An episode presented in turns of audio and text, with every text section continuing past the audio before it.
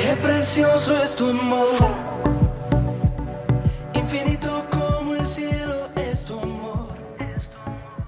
Oh, Hoy vamos a seguir con nuestra serie y hoy tenemos una, una charla y una, un entrenamiento muy importante. Necesitamos entrenarnos en este aspecto.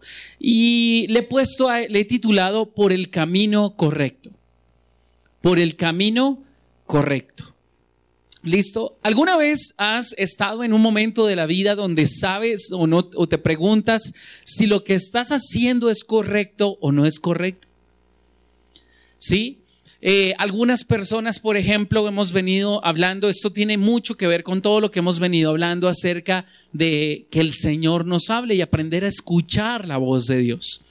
Y muchas veces entonces ya des- describimos en algunos aspectos cómo Dios habla, qué cosas son las que guían a los hijos de Dios, ¿cierto? Eh, para eso, por ejemplo, tenemos que ir a, Romanos capítulo 8, versículo 14. Vo- va- va- Vamos a citarlo desde ahí, que es el resumen de las dos últimas prédicas, que, enseñanzas o entrenamientos que hemos tenido aquí en Comunidad Cristiana Internacional. Romanos capítulo 8, versículo 14 dice lo siguiente. Leo para ustedes en la nueva traducción viviente. Dice así.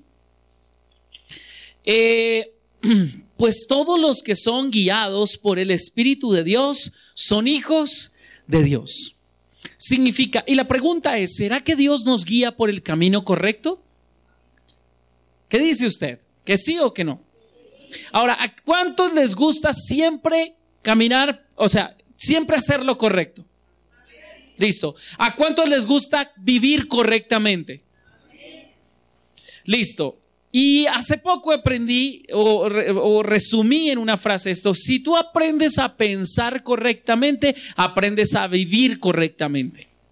Quien piensa correctamente, vive correctamente en esas áreas. Así que eh, la palabra de Dios nos muestra que, en resumen, todos los que son guiados por el, Espíritu de Dios son qué? Hijos de Dios. ¿Sí? Y ya hablamos, ya miramos que Jesús siempre habla, que el Señor siempre está hablando, pero que nosotros no siempre lo estamos escuchando. Después estuvimos eh, mirando cómo habla el Espíritu Santo de Dios, porque si somos guiados por el Espíritu de Dios necesitamos aprender a ser guiados por Él, ¿cierto? Entonces ya nos quedó claro, ¿cierto? Quedamos súper claros cómo habla el Espíritu Santo de Dios. Ya todos pueden discernir la voz del Espíritu de Dios, ¿verdad? ¿No? Ah, por fe. Ustedes están como yo, ¿no? Por la fe, porque por vista hoy nada. No encontré mis gafas, así que no los puedo reconocer. ¿Listo? No los puedo reconocer porque no, no, traje- no tengo mis lentes el día de hoy, así que eh, eh, solo puedo ver como a 75, 80 centímetros de, de mí y de ahí para allá es por fe. Y la Biblia dice que el justo vivirá por la fe. Ahora, dice que todos los que son guiados por el Espíritu de Dios son hijos de Dios. Ahora, miren lo que dice el versículo. No dice que todos los hijos de Dios son guiados por el Espíritu de Dios. Dice que todos los que son guiados por el Espíritu de Dios son hijos de Dios. Es decir, que hay hijos de Dios que no son guiados por el Espíritu de Dios. Es posible que sí, vamos a comprobarlo el día de hoy. ¿Listo? Ahora, hay un asunto muy importante que quiero compartirles. Ayer hablábamos con los hombres eh, de la iglesia eh, en, la reunión de hombres que tuvimos, que fue muy bacana, muy, muy edificante y, y estamos haciendo cosas muy bacanas. Así que si usted es hombre y no ha venido a la reunión de hombres, no sabe de lo que se está perdiendo. Ahora, estábamos hablando que muchas veces cuando hablamos acerca de la palabra de Dios, eh, por lo general tomamos una expresión. ¿Saben cuál es la expresión? A mí me parece. ¿Han escuchado hablar de eso? ¿Sí? Pero es que a mí me parece que, y hablamos cosas con relación a la palabra de Dios. ¿Y, res- ¿y quiénes están de acuerdo conmigo que la palabra de Dios es una autoridad en sí misma? Ella es autoridad. Así que cuando yo digo a mí me parece y yo estoy tratando temas que la palabra de Dios ya trata, perdóneme, pero si a usted le parece, ya no vale de nada su opinión. No tiene ningún valor. Porque frente a la palabra de Dios, nada es lo que a mí me parece.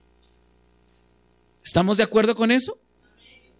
No podemos interpretarla a nuestro acomodo, ni a nuestra manera, ni a nuestro parecer. Ella misma habla. Y es claro.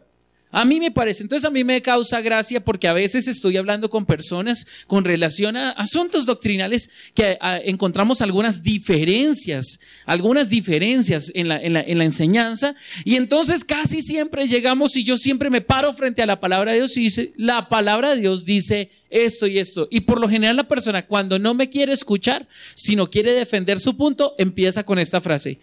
Pero es que a mí me parece, a mí no me parece que eso, a mí no, o a mí me parece o a mí no, me parece. Sin embargo, hay una palabra muy importante para tener en cuenta. Si debemos saber si vamos por el camino correcto, necesitamos entender qué tipos de caminos hay para saber si hay caminos correctos. ¿Cómo es un camino correcto o un camino incorrecto? Proverbios capítulo 14, versículo 12 nos habla acerca de eso.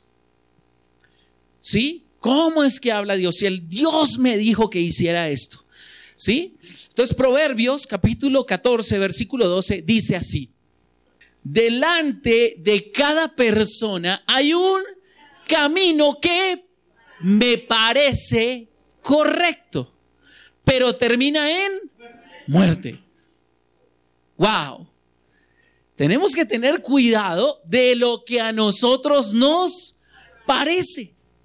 A mí me parece que Dios habla de esta forma.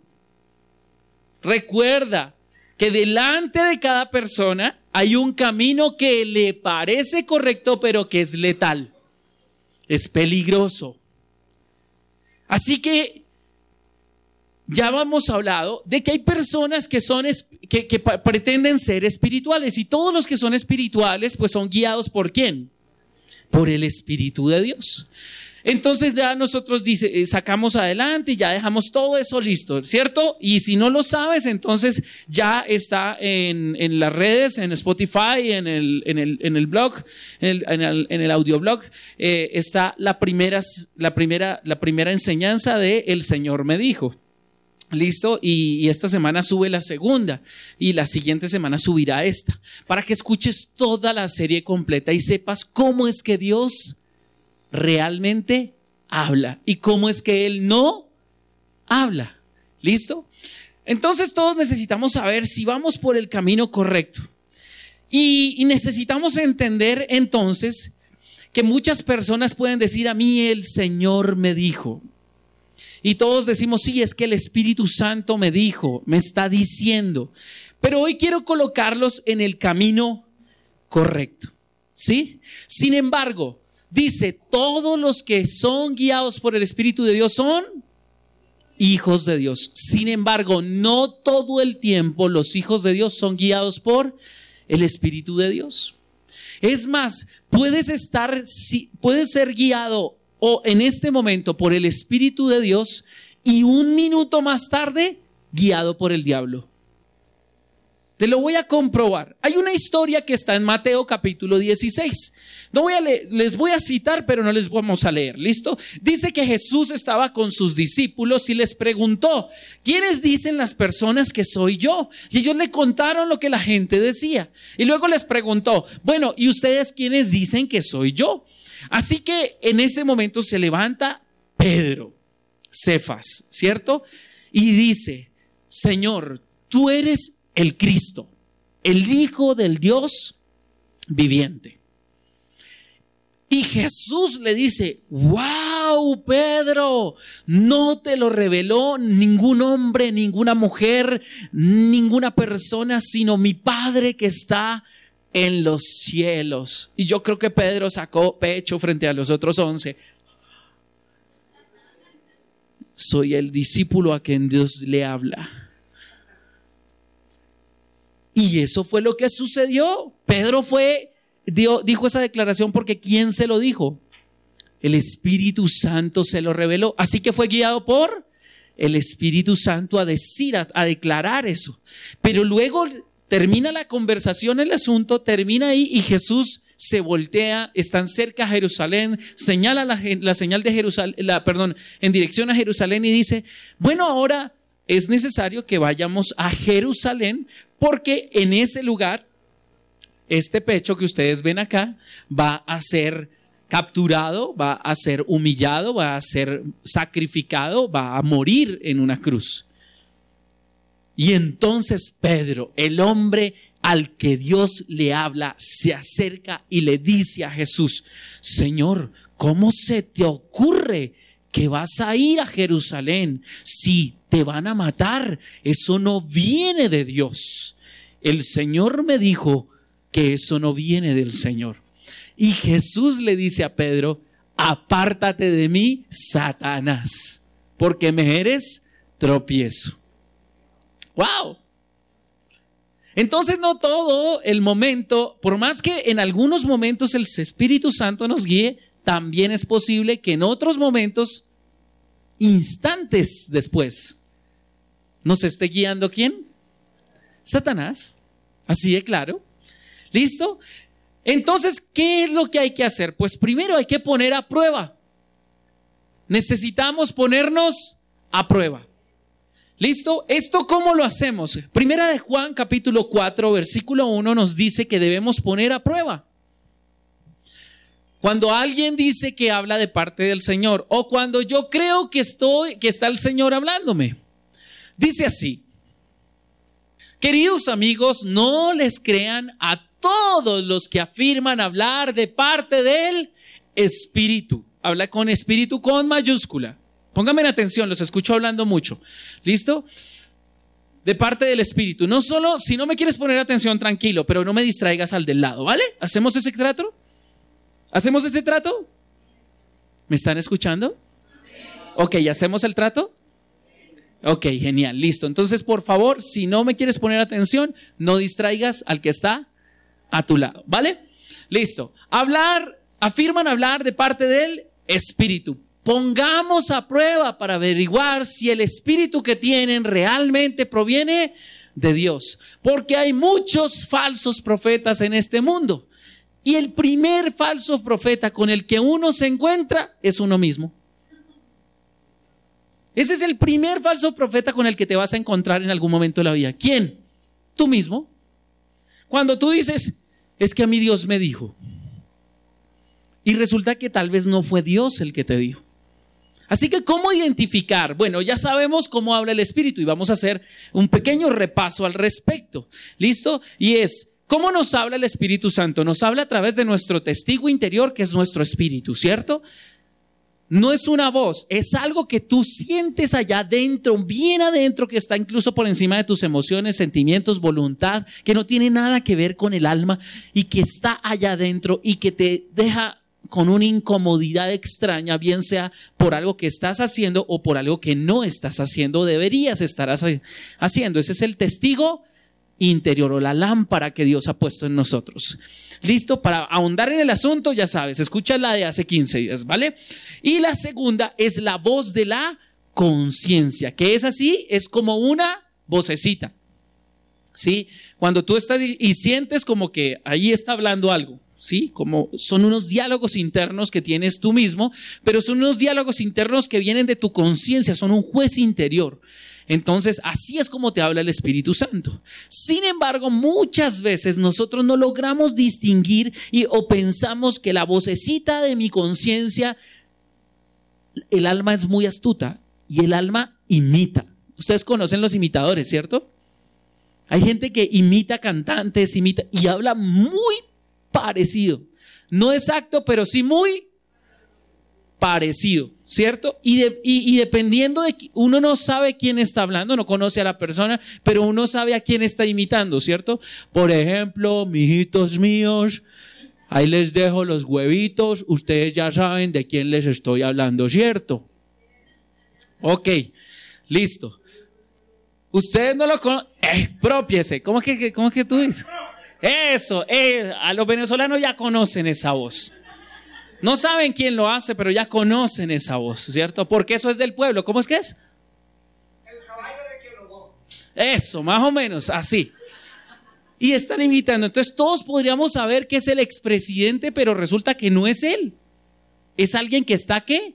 Imitando su voz. Y yo tal vez pienso que es mi espíritu que me está diciendo, que el Espíritu Santo me está diciendo, y tal vez no es él. Porque ya nos dimos cuenta que el, mismo espíritu nos puede hablar en un momento y en el siguiente, el mismo diablo. ¿Listo?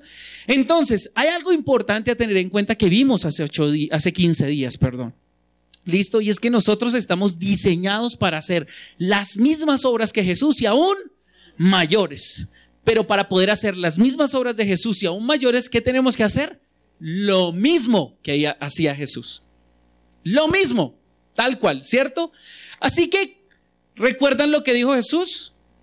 Conectémonos con ello, no lo voy a repasar. Vamos a ir a Juan capítulo 16, versículo 13 al 15. Esto ya no tiene que ver con Jesús, esto tiene todo que ver con nosotros. Juan capítulo 16, versículo 13 al 15 nos dice lo siguiente la, la palabra de Dios. Dice así, cuando venga el Espíritu de verdad, Él los que guiará a toda verdad él no hablará por su propia cuenta. Oiga, ¿eso no fue lo que Jesús dijo?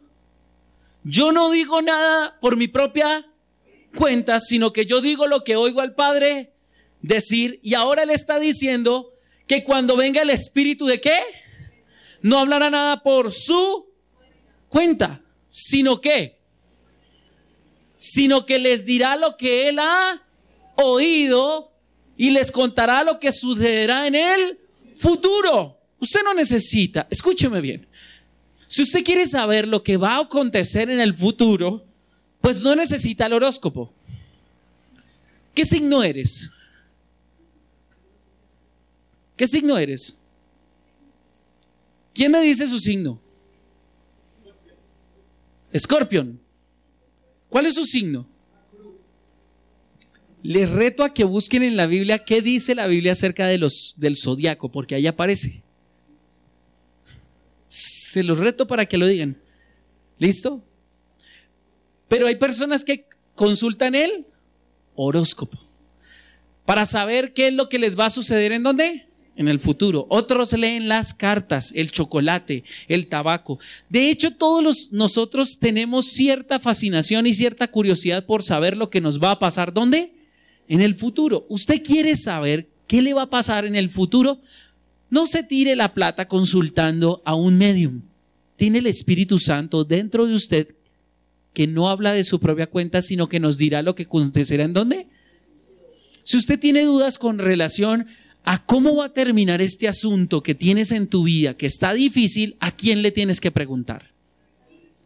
Porque él no habla de su propia cuenta, sino él habla lo que qué? lo que ha oído.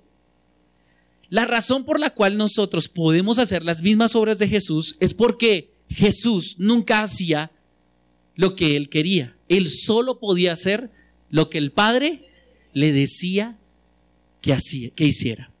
¿Listo? Así que les parece familiar ese versículo con lo que ya hemos estudiado. Ok, entonces la guía y la dirección más confiable es la de quién? La del pastor, ¿cierto? Ah, la del Espíritu Santo, ¿cierto? Porque los pastores nos podemos equivocar. Sin embargo, vamos a colocar unos asuntos importantes. La primera cosa que vamos a entender es, vamos a aprender a oír la voz del Espíritu Santo. ¿Qué es lo primero que vamos a aprender? A oír la voz del Espíritu Santo. Número dos, vamos a aprender a distinguir cómo es que nos está hablando. Vamos a aprender a distinguir qué? ¿Cómo es que Él me está hablando? ¿Listo? Porque Él habla de diferentes formas. ¿Para qué? Para aprender a ser hijos maduros. Nosotros queremos ser hijos maduros. Los venezolanos pueden decir con confianza amén. Somos hijos maduros. Y no tiene nada que ver con este Señor. Somos hijos de Dios que maduros. Es decir, que hemos llegado a un grado de madurez. ¿Listo? ¿Cómo aprendemos nosotros, cómo sabemos que nosotros somos hijos de Dios maduros? Por la habilidad de escuchar y obedecer la voz del Espíritu Santo. Y ya nos vamos a reconocer en algunos sentidos. ¿Para qué? Para que podamos ejecutar qué? La voluntad de Dios. ¿Qué es lo que el Espíritu Santo quiere hacer cuando nosotros, cuando nosotros nos habla? Que ejecutemos qué? La voluntad de Dios. Y para nosotros el mejor negocio que tú y yo podamos hacer en esta vida es la voluntad de Dios. Porque la voluntad de Dios es buena, agradable y perfecta.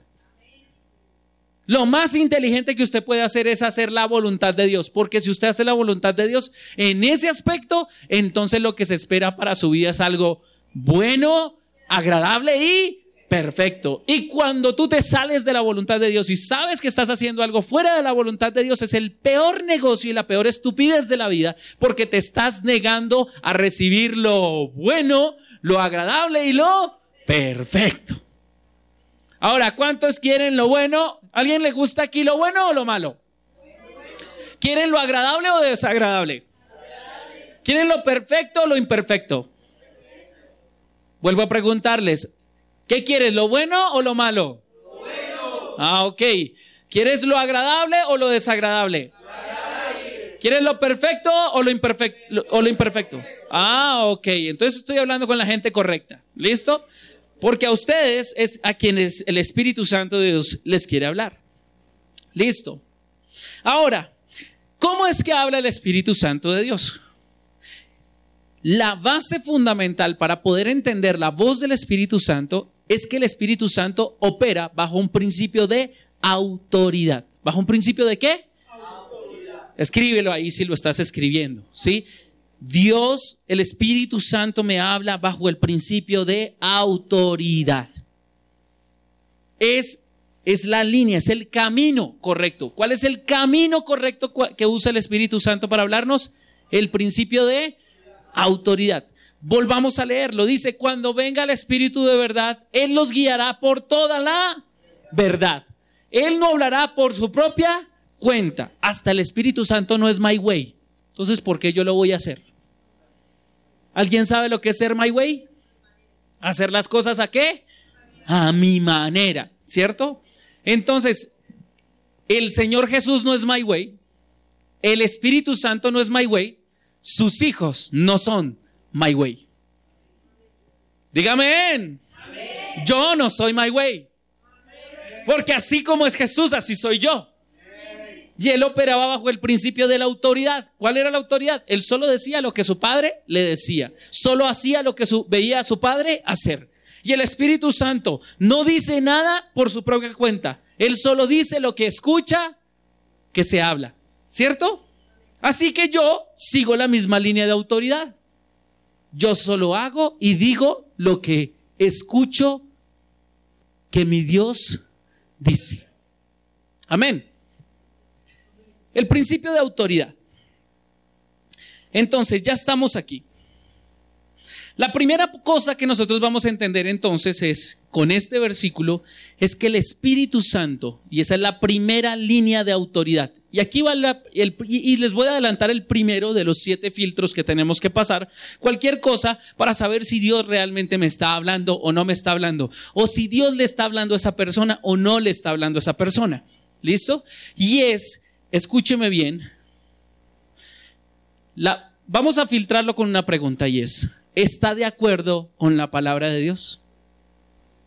Lo que el Espíritu Santo me está diciendo está de acuerdo con la palabra de Dios. Es decir, opera bajo el principio de la autoridad de la palabra de Dios. ¿Por qué? Porque la palabra de Dios nunca cambia porque el cielo y la tierra se pueden acabar, pero su palabra no acabará. Su palabra permanece para siempre. ¿Listo? Entonces, cualquier cosa que el Espíritu Santo me diga que debo hacer debe estar en completa armonía con qué? Con la palabra de Dios. Yo puedo decir, ah, el Espíritu Santo, el Señor me dijo que no pagara mis impuestos. que no tenía por qué pagarle a ese Estado corrupto que se roba la plata. No tengo por qué pagar impuestos. Y si vamos a la palabra, Jesús dijo, den al César y a Dios.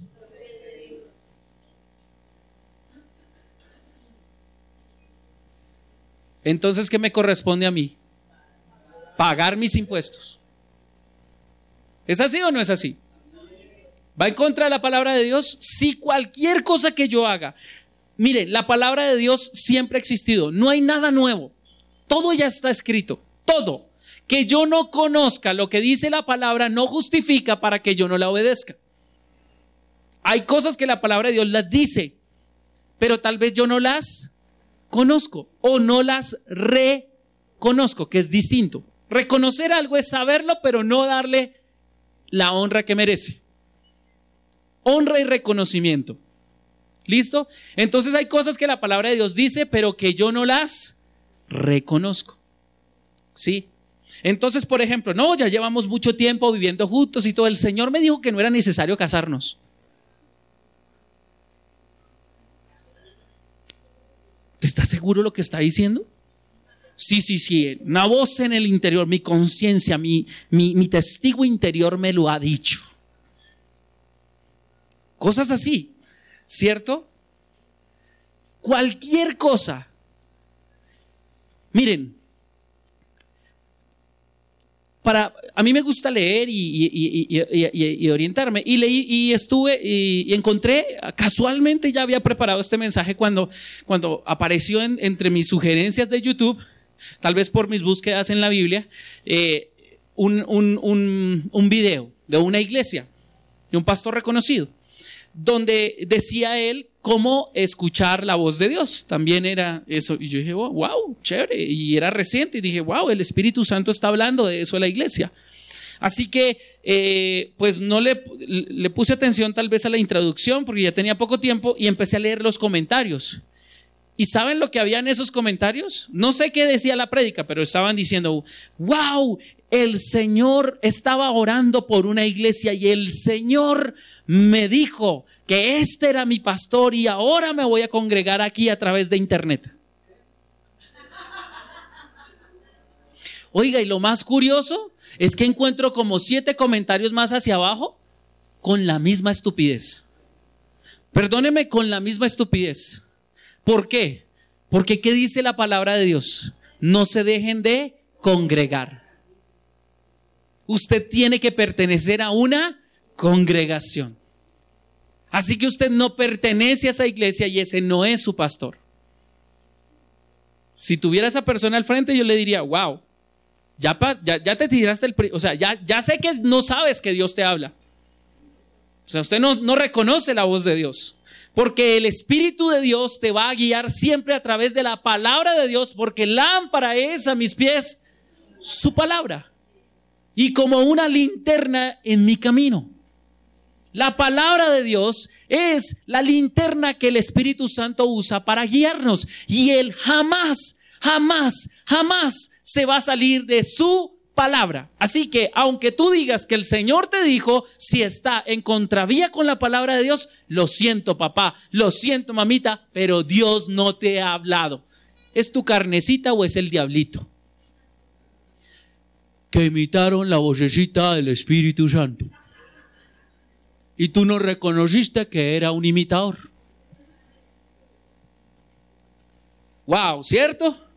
Segunda de Timoteo capítulo 3, versículo 16 dice lo siguiente. Segunda de Timoteo 3, 16 dice lo siguiente. Toda la escritura es inspirada por Dios y útil para enseñarnos. Número uno, ¿para qué? Enseñarnos. La palabra de Dios es útil para enseñar y el Espíritu Santo nos va a enseñar a través de su palabra. Y el, o sea, ser enseñado significa recibir nuevo conocimiento. ¿Significa que el Espíritu Santo sí me va a revelar cosas nuevas? Sí, cosas nuevas, pero que están donde? En su palabra. Amén. Todas esas cosas nuevas son nuevas para mí, pero no son nuevas porque acaban de salir. Ya han existido desde siempre. Amén. Entonces, ¿es útil para qué? Para enseñarlos lo que es que verdad. Y para hacernos ver lo que está. Eso es lo peor, lo que no nos gusta. A nosotros no nos gusta que nos digan que estamos mal. No nos gusta. Es horrible. ¿Alguna vez a usted le han hecho, le han llamado la atención por algo? A mí también. ¿Alguna vez usted se ha equivocado? ¡Qué oso! Eso produce oso. Uy, no, qué oso. ¿Sí? Cuando le dicen, eh, disculpe, señor, esa fila es solo para los, que, los clientes del banco. Y va y haga la fila de hora y media. Porque se paró en la fila equivocada. Se equivocó, ¿cierto? Estaba por el camino incorrecto. Así que la escritura me va a decir cuál es mi camino incorrecto. Y el Espíritu Santo me va a decir cuál es mi camino incorrecto. Pero yo puedo justificarme, ¿cierto? Recuerden que el Espíritu Santo opera bajo el principio de autoridad. Listo. Para nos corrige cuando estamos equivocados. Miren, estos son tres elementos. Número uno, enseñarnos. Enseñarnos es decirnos lo que no sabemos. ¿Listo? Número dos, ¿sí? Hacernos ver lo que está mal en nuestra vida. Esto significa cuando la palabra de Dios señala algo que está mal, pero que tú eres el encargado de corregirlo. ¿Listo? ¿Quién es el encargado de corregir? Como decir, estoy en la fila equivocada, ah, ok, yo mismo me voy a colocar en la fila correcta. Pero luego dice, nos corrige. Oh, ya, ya, ya, ya, ya, ya nos corrige cuando estamos equivocados. Significa que cuando Dios primero te dice lo que está mal en tu vida y tú no lo cambias, entonces, como Dios te ama, te va a qué? A corregir y te va a permitir cosechar los frutos de tus acciones. Y ya, ya, ya, ya, ya. Entonces, en pocas palabras, ah, no se quiere mover de la fila, venga, yo lo muevo. Y lo vuelven a poner allá otra vez detrás en la fila, ¿cierto? Horrible. Ok.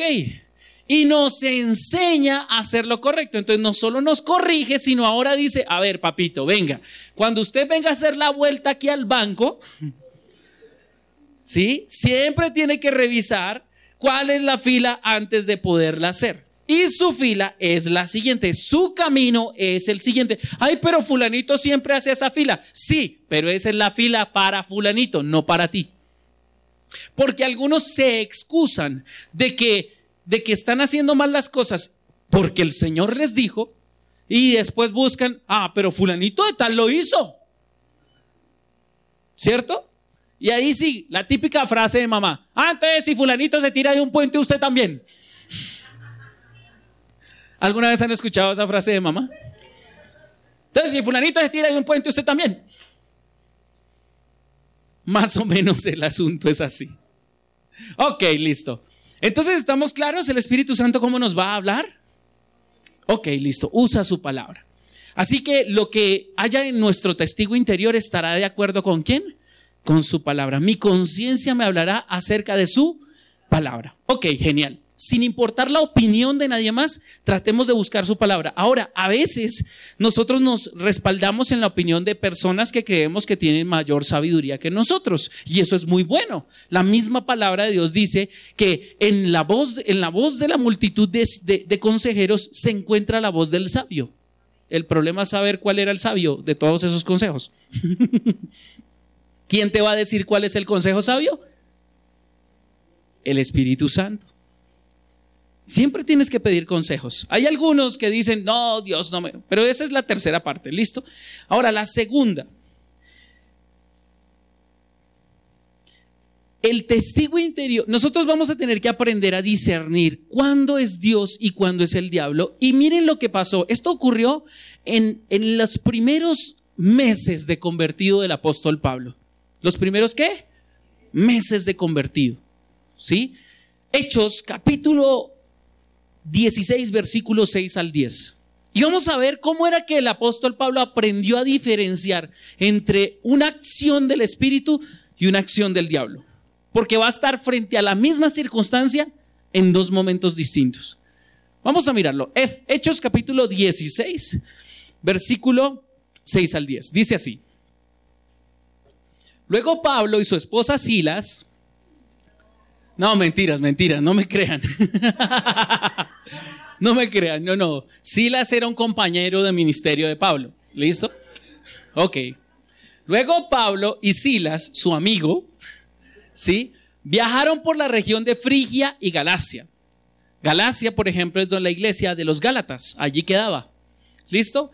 Porque, porque ¿quién? El Espíritu Santo les sabía qué? Que predicaran la palabra. Esperen.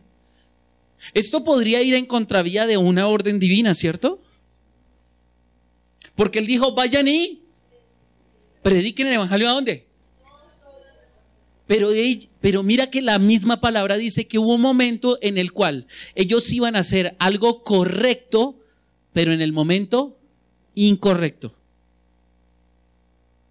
No puedo entrar en, profundos detalles al respecto, pero cuando ustedes lean, si, quieren, si son curiosos, sigan leyendo el libro de los hechos y se van a dar cuenta que después el Señor les dio la instrucción de entrar a esas ciudades, a la provincia de Asia.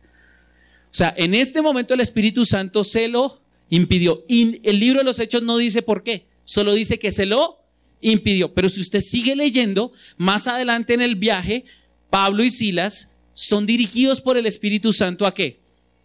A, ir a esos lugares a predicar. Y explica por qué ahora sí. Les voy a dar una frase, el don de la palabra. Listo. Para los curiosos que les gusta investigar esta semana en el devocional, hágale. Y se va, va, y va a edificarse a usted mismo. No se lo voy a enseñar acá. ¿Listo? Bueno, entonces lo primero, el Espíritu Santo les indicó que no hicieran algo que era correcto, pero que no era el momento adecuado. Y aquí es un punto importante. Muchas veces hay cosas que nosotros queremos hacer que son correctas, pero que el Espíritu Santo nos dice, todavía no lo hagas, porque no es el momento. ¿Ven? Y hay que aprender a reconocer la voz del Espíritu porque uno dice, no, es que la palabra de Dios dice y eso hay que darles con todo. Espera. Aprende a escuchar. Recuerda que Jesús llegó el primer día a Jerusalén, estuvo todo el día frente al, al, templo, miró todo lo que estaba pasando y no dijo ni hizo nada. Y al otro día llegó y agarró a, a rejo a todo el mundo y se puso a enseñar. ¿Listo? Acciones correctas, pero en el momento correcto tienen que ser. Amén. ¿Cuántos de los que están aquí alguna vez se han metido en líos por hacer cosas correctas y resulta que no era el momento correcto? Ok, perfecto, el Espíritu nos ayuda ahí. Vamos. Siguiente. Luego, al llegar a los límites con Misia, se dirigieron al norte hacia la provincia de Bitinia. Pero de nuevo el Espíritu de Jesús no les permitió ir allí. Wow, porque el Espíritu Santo no habla de su propia cuenta. ¿Cierto? Sino habla de lo que oye a Jesús hacer. Y Jesús no habla por su propia cuenta, sino que habla lo que oye al Padre decir. Por tanto, Pablo y Silas, ¿quiénes eran para hacer lo que se les daba la gana? Nadie. Así que ellos hicieron exactamente y siguieron la línea de autoridad que venía desde el Padre. La línea de autoridad es que el Padre dice, el Hijo obedece, el Espíritu obedece y sus hijos obedecen. Si no se quieren meter en un problema. Sigamos. Así que siguieron su viaje por Misia hasta el puerto de Troas. Esa noche Pablo tuvo una visión. Puesto de pie, un hombre de Macedonia, al norte, perdón, esa noche Pablo tuvo una visión. Puesto de pie, un hombre de Macedonia, de, Macedonia, al norte de Grecia, le rogaba, ven aquí a Macedonia y ayúdanos. Entonces decidimos salir de inmediato hacia Macedonia después de haber llegado a la conclusión de que Dios nos llamaba a qué? A predicar la buena noticia allí. Ah, ok. Ven cómo Muchas veces nosotros queremos que Dios nos hable y como no nos habla, entonces ¿qué hacemos? Nos apresuramos, ¿cierto? Y la embarramos. Pero miren, él no sabía por qué no podía entrar a esos lugares, pero el Señor Cuando vio su obediencia, entonces dijo, ahora sí, Pablo, te voy a dar. En este no me llegues. Entonces, listo, aquí no voy a predicar. Voy a dormir, pero no voy a predicar. Ahora pasamos al otro lado. En este tampoco vas a hablar. Ok, vamos a hacer. Ok, obedientemente pasó a otro lugar. Y cuando estaba en otro lugar, entonces dijo, ahora sí, Pablo, vas a ir allí. Miren lo que puede hacer la obediencia a la palabra de Dios. Miren lo que puede hacer. Ustedes recuerdan, por ejemplo, una mujer llamada Ana, que estaba muy amargada porque no podía tener hijos. Y lloró amargamente en el templo y un sacerdote llamado Elí la vio, ¿cierto? Dice que ella lloró amargamente y le pidió a Dios un hijo. Y dice que cuando el sacerdote Elí le dijo, tranquila, el Señor va a responder tu petición, ella dice que se fue tranquila para la casa. Era una mujer que amargada, pero salió tranquila, porque aprendió a descansar en dónde? En el Señor. Puso su... Ana quería un hijo, pero solo hasta el día en que le rogó al Señor y le dijo, Señor, dame un hijo y lo voy a dedicar para ti, ese día Dios le respondió. Escúchame bien. Cuando tú pides a Dios por una necesidad que se conecta con un plan de Dios, ocurre un milagro. Porque Ana quería un hijo, pero Dios quería un profeta. Y cuando Ana estuvo dispuesta a tener un hijo que pudiese convertir en un profeta, entonces Dios le hizo el milagro. Muchos de nosotros hemos estado pidiendo y pidiendo y pidiendo, pero no hemos recibido porque Dios está esperando que tu petición se conecte con un plan de Él. Y cuando se conecte tu petición con un propósito de Él, entonces ahí, en ese momento, ocurrirá el milagro. Por eso muchos no reciben el milagro porque todavía no han conectado su petición con el plan de Dios. Dios solo está esperando que su petición se conecte con quién? Con el plan de Dios y ocurrirá el milagro. Primera de Tesalonicenses capítulo 2 versículo 17 al 18. Nos habla nuevamente del apóstol Pablo. Un hombre un poco más maduro ya, con muchos años en el ministerio, había crecido, él todavía no identificaba muy bien la voz del Espíritu porque le tuvo que hablar el Señor a través de una visión, ¿cierto? Sin embargo, en este capítulo dice lo siguiente, amados hermanos, después de estar separados de ustedes por un breve tiempo, aunque nuestro corazón nunca los dejó, hicimos todo lo posible por regresar. ¿A dónde? A Tesalónica. Debido a nuestro intenso anhelo de volver a verlos. Pero miren lo que dice el verso 18. Teníamos muchas ganas de visitarlos de nuevo. Y yo, Pablo, lo intenté una y otra vez. Pero ¿quién? Satanás me lo impidió. Él sabía y lograba discernir cuándo el Espíritu Santo le, se lo impedía y cuándo el diablo se lo impedía. Un hijo maduro de Dios aprende a reconocer la voz de Dios. ¿Por qué? Porque Dios opera en el principio de autoridad.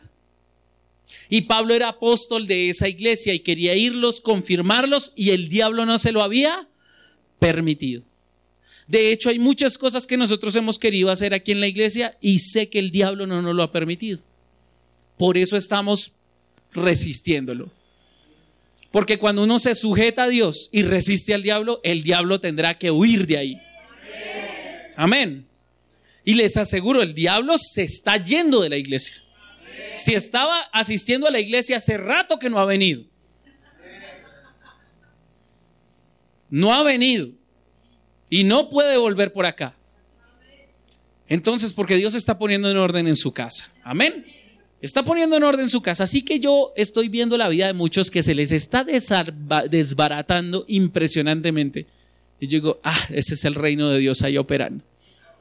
No me preocupan los desórdenes, pero estamos enfrentando cosas muy duras y muy difíciles. ¿Sí?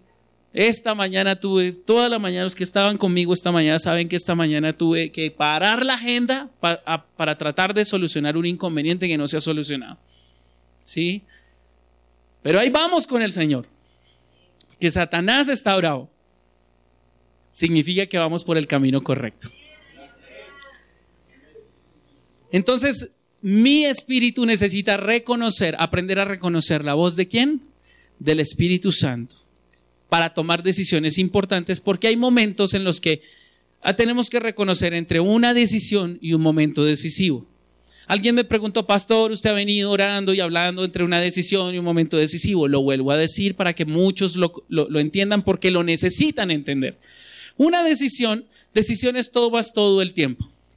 ¿Qué, Sí, si te cortas el cabello no te lo cortas, si qué vas a almorzar, eso es una decisión, dónde vas a almorzar, eso es otra decisión, ¿cierto? ¿Qué ropa te vas a poner, esa es otra decisión, pero un momento decisivo es cuando una decisión cambia el curso de tu vida. Porque ese día decidiste peluquearte y llegaste y ese día estaba la sierva que Dios tenía para ti. Eso era, eso no fue una simple decisión, eso fue un momento decisivo. No te pongas esa ropa hoy, ponte tal. Y llegas y te la colocas y ¡pum! La oportunidad frente a ti. Amén. ¿Sí? No te vayas por este camino, vete por el otro. Ok, me voy a ir por este. Una pequeña decisión, pero se convirtió en un momento decisivo porque por ese camino te encontraste con la persona que Dios quería conectarte para que te pudiera llevar al próximo nivel. Y el Espíritu Santo es aquel que nos ayuda a tomar decisiones y muchas veces Él te dice, no hagas esto. Y muchas otras, uno va a hacer las cosas y uno dice, yo siento que el Señor quiere que yo haga esto, pero, uy, siento posición, siento posición, siento posición. ¿Por qué siento posición? Porque el diablo es el que está metido ahí y puedo reconocer la voz, en la obra del diablo en un lugar o la obra de Dios en otro. Y puedo reconocer cuando Dios quiere una cosa y el diablo se está poniendo. Amén. Necesitas aprender a desarrollar eso con el uso. ¿Con el qué? Con el uso. Tienes que aprender a escuchar la voz de Dios y a discernir la voz del diablo en las cosas pequeñas, para que luego la puedas eh, discernir en las cosas grandes. Muy bien. Y tercero, el tercer principio de autoridad que utiliza el Señor, el Espíritu Santo, para guiar a sus hijos, es a través de la autoridad dada por Dios. ¿La autoridad dada por quién? Por Dios. La autoridad visible. Hemos hablado hasta el momento de la autoridad invisible. O, sí, podríamos verlo invisible. La palabra de Dios es invisible. ¿En qué sentido? En que no está presente, no la puedo ver. Tiene que estar allá en mi mente, en mi corazón. Si no la aprendo, si no la memorizo, si no paso tiempo con ella, pues el Espíritu Santo no me va a poder guiar conforme a su palabra porque no sé cuál es la palabra. Por eso muchas veces hay personas que dicen, yo leo la palabra pero no la entiendo, no importa, siga leyendo. En algún momento el Espíritu Santo va a darle entendimiento en esa palabra cuando usted lo necesite. Pero aliméntese, aliméntese.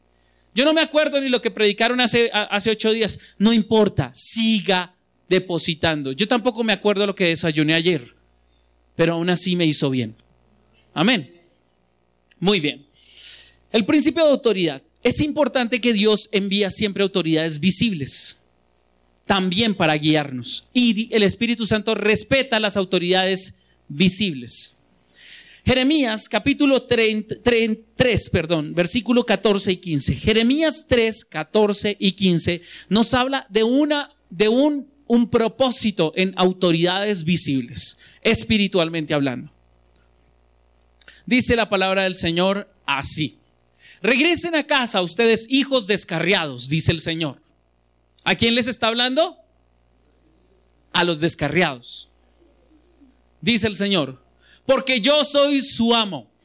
Los traeré de regreso a la tierra de Israel. Uno de esta ciudad y dos de aquella familia, de todo lugar donde estén esparcidos. Hay gente que no está por acá, pero esta palabra del Señor me la dio para aquellos que no han venido a la iglesia o que quieren irse. O sea que son descarriaditos.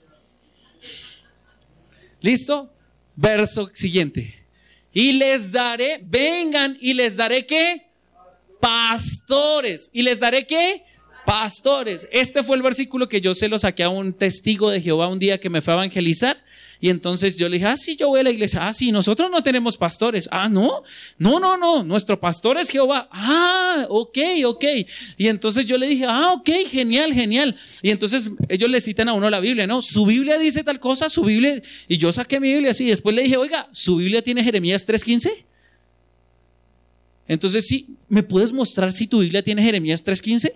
Claro, y le leímos esto, y leímos, dice, y les daré pastores conforme a mi propio corazón, que los guiarán con conocimiento y entendimiento. Perdón, ¿cómo más me guía Dios? A través de la autoridad pastoral.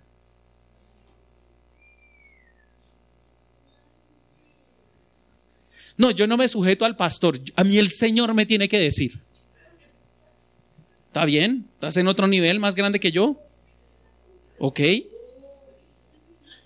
wow, no hay lío.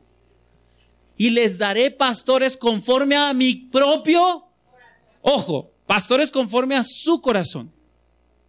Porque no todos los pastores son conforme a su corazón. Este es un versículo que se usa mucho también para manipular a la gente.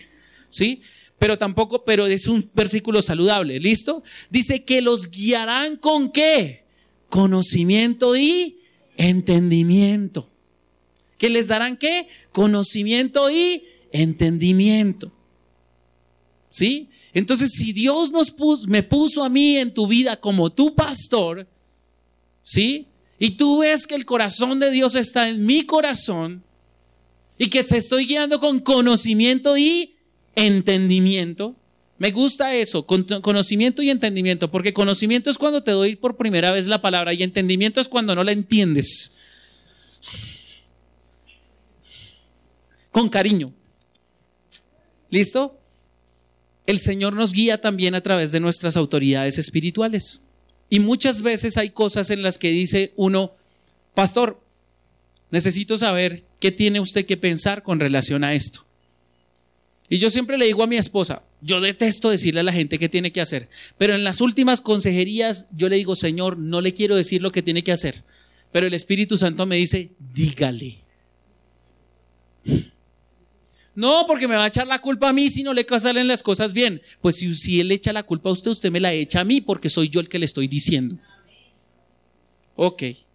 Entonces yo les digo, a ver, lo que percibo es lo siguiente, que podrías hacer esto, aquello y aquello y aquello. Y hay otros momentos donde el Espíritu diga, no diga que lo que percibo, diga lo que el Señor me dice que le diga. Yo también estoy en mi proceso. Señor, bueno, y he tenido que experimentar el momento en el cual el Señor me ha venido diciendo que le diga a alguien algo y no le he dicho nada y después, ay Señor, tú tenías razón. Debía habérselo dicho, pero no importa. Y el Señor me dijo, tranquilo, igual se iba a perder, hágale. O sea, igual no lo iba a escuchar a usted, tranquilo, pero hágale. Ahora, escúcheme bien. Romanos capítulo 13, versículo 1 nos habla acerca de esto. Romanos 13, 1. ¿Por qué es importante entender la autoridad pastoral? Y quiero decírtelo a ti, iglesia, porque la iglesia está sufriendo problemas con eso, está siendo probada con eso. Está siendo probada con la autoridad pastoral.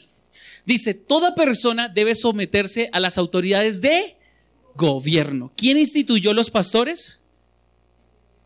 Jesús y él mismo, Efesios 5 o 4, ya no me acuerdo, pero bueno, ahí lo buscan ahí y se lo ponen atrás. Instituyó, él mismo instituyó autoridades de gobierno. ¿Sí? Apóstoles, profetas, evangelistas, pastores y maestros. ¿Para qué? Para la edificación de quién? Del cuerpo de Cristo. ¿A fin de qué? De que usted sea perfeccionado. Dios estableció autoridades de gobierno espiritual para que usted sea perfeccionado, para que lo guíen con conocimiento y entendimiento. Ahora dice, toda persona debe someterse a las autoridades de gobierno, pues toda autoridad proviene de quién? De Dios. Y los que se ocupan y los que ocupan puestos de autoridad están colocados allí por quién? Por Dios. Ahora, versículo siguiente, el 2. Por lo tanto, cualquiera que se revele contra la autoridad, ¡ay, santo Dios, esto! Póngase casco porque esto duele. No, mentiras, abróchese los cinturones porque esto lo va a sacar a volar. Todo el que se revela contra la autoridad se revela contra lo que Dios ha instituido y será castigado. ¿Será qué? Castigado. Ahora, Hebreos capítulo 13, versículo 17 nos habla acerca de esto. Hoy en día en Bogotá es muy sencillo. Hay personas que no les gusta lo que el pastor les está pidiendo o exigiendo cuando están en un proceso y cuando Dios está procesando su vida a través de la autoridad pastoral. ¿Y saben lo que hacen? Se van para otra iglesia. Y lamentablemente no todos los pastores cuentan con la ética ministerial de que cuando reciben un ministro, llaman al pastor y dicen, oiga, ¿y este ministro qué hace acá? Casi no se da. O muchos se van para iglesias numerosas, grandes, porque allá nadie los conoce. ¿Cierto? Pero miren lo que pasa. Obedezcan a sus líderes espirituales. Y esto no incluye solo los pastores, dice cualquier líder espiritual. Algunos conocen y dicen, ay, es que él es mi padre espiritual, ella es mi madre espiritual. ¿Han escuchado hablar de eso? Bueno, listo. Hay que corregir eso porque el único padre espiritual es Dios, porque es el único, nuestra única fuente espiritual. Pero ellos sí son padres en la fe. ¿Son padres en la qué? En la fe. Listo. Entonces, cualquier padre en la fe, llámate pastor o llámate hermano mayor, esa persona que está en autoridad sobre ti, esa persona tiene no solo el derecho, sino también la responsabilidad de llamarte a cuentas. ¿De llamarte a qué? Porque Nunca se está bajo autoridad sin dar cuentas. Todos los que están bajo autoridad dan qué? Cuentas. Sus hijos están, los hijos están bajo la autoridad de los padres cuando les dan qué. ¿Y usted dónde estaba, mijito? ¿Qué son estas horas de llegar? ¿Qué está pidiendo? Cuentas. ¿Cierto? Porque ellos están bajo qué? La autoridad de los padres. Uno de los, de hecho, uno de los problemas que se tiene hoy en día en los matrimonios, y lo he detectado, es que la mayoría de matrimonios no se les enseña que deben mantenerse bajo alguna autoridad. Y que esa autoridad debe pedirles cuentas. Y ellos deben dar cuentas a esa autoridad como pareja. Por lo menos los, los siguientes 50 años de matrimonio. Por lo menos, por lo menos. Porque hay algunos que son my way en el matrimonio. O sea, a mi manera manejo esta vaina. Listo. Dice, y hagan lo que ellos dicen. Su tarea es cuidar el alma de ustedes. Miren que no es cuidar su espíritu, es cuidar su qué. ¿Y dónde y qué tiene su alma? Sus emociones, su voluntad, su intelecto, ¿cierto? Sus pensamientos. O sea que yo tengo la autoridad y también la responsabilidad de velar por qué? Por cómo usted se comporta, cómo usted piensa, cómo usted se conduce, ¿cierto?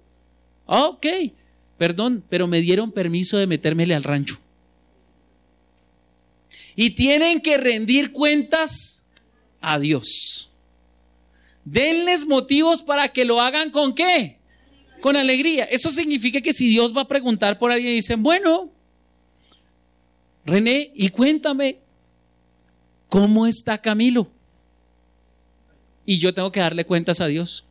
Y yo tengo que decirle, Señor, Camilo, Camilo no lo veo hace un mes en la iglesia. Le he escrito por WhatsApp y me deja en visto. Lo he llamado y no me contesta. Me entristece Camilo. No, estoy echando broma porque él está aquí juicioso.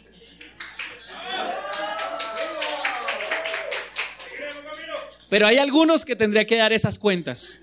Si Dios me preguntara, y aquí esto es una, una, pregunta, si Dios le preguntara a tu pastor, a tu padre en la fe o a tu madre en la fe, ¿cómo está tu vida? ¿Qué crees que diría de ti? Para que lo hagan con alegría y no con, con dolor o con tristeza. Esto último ciertamente no los beneficiará a quién? ¿Al pastor? A usted. Es por su propio bien. ¿Es por qué? Por su propio bien. Amén. Entonces contéstele a los pastores. Respóndanle el chat. ¿Sí? Dejen de encontrarse. Porque hay algunos que, bueno, ya sabemos por qué pasa eso. ¿Listo? Ahora, Primera de Tesalonicenses 5:12. Ya vamos a cerrar con esto. Amados hermanos, honren a sus líderes en la honra del Señor. Escúcheme bien. Amados hermanos, ¿qué? ¿Qué es la honra? Reconocer la posición y autoridad. ¿Eso es qué? Honra. Reconocer. Honren a sus líderes en la obra del Señor. Ellos trabajan arduamente entre ustedes y les dan qué? Orientación espiritual. Honrenlos. Lo único que hacemos es servirles. ¿Sí? Yo solo le estoy hablando la palabra. ¿Listo? Ahora vamos a ir al siguiente. Primera de Timoteo 5:17. Nos acercamos al epílogo de esta, de esta enseñanza. Primera de Timoteo 5:17. Dice así, los ancianos que cumplen bien su función, los que cumplen bien qué? Los que cumplen bien su función, porque sé que hay algunos que han sido abusados espiritualmente tomando como referencia estos versículos, pero si cumplen bien su función, deberían ser respetados, ahí no dice nada más, en particular los que Ah, y bien remunerados. Wow. Oye, el Señor está tocando nuestras finanzas, ¿cierto? Nos ha venido hablando. Deberían ser respetados, especialmente eso. Me interesa lo primero. Siempre he dicho que lo segundo es añadidura. Amén. Pero lo primero, deberían ser qué? Respetados. Los que qué? Los que cumplen bien su función. Amén. En particular los que trabajan con esmero tanto en la predicación como en la enseñanza. Amén. ¿Ven la honra de la autoridad? Porque el que se sujeta a la autoridad y honra a la autoridad, entonces está honrando y sujetándose a quién? A Dios. Entonces, cuando alguien está bailando de iglesia en iglesia, ese es un hijo al que el Espíritu Santo de Dios no guía, va por el camino incorrecto y su fin será tal vez la la qué?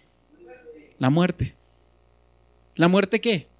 Espiritual. Hay gente que termina en últimas no sujetándose a nadie y termina mal. Termina amargado, termina mal. ¿Por qué? Por no sujetarse a la autoridad del Espíritu que habla a través de la palabra, discierne a través del testigo interior que es nuestro propio Espíritu y también nuestros líderes espirituales. Amén. Y creo que tengo el último versículo ya para terminar.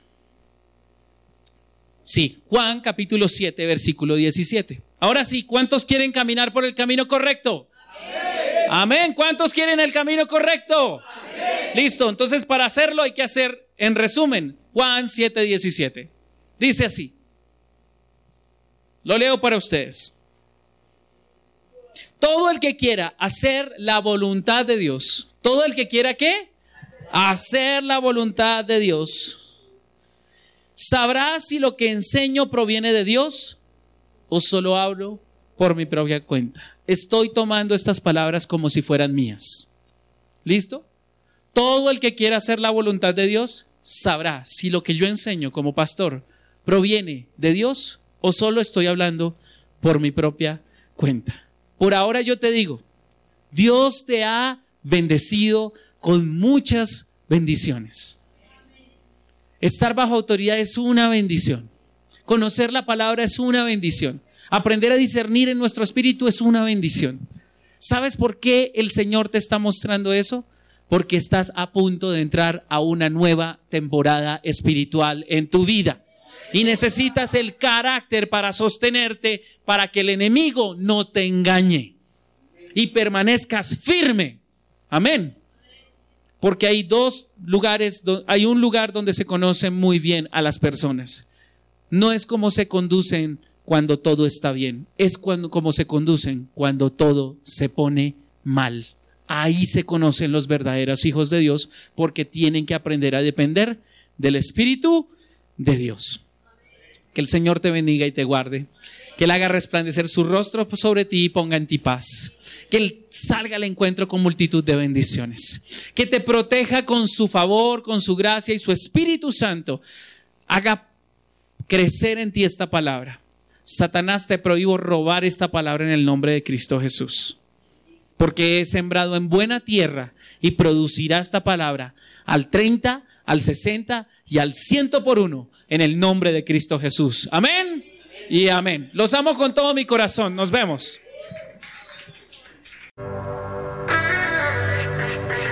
Qué precioso es tu amor.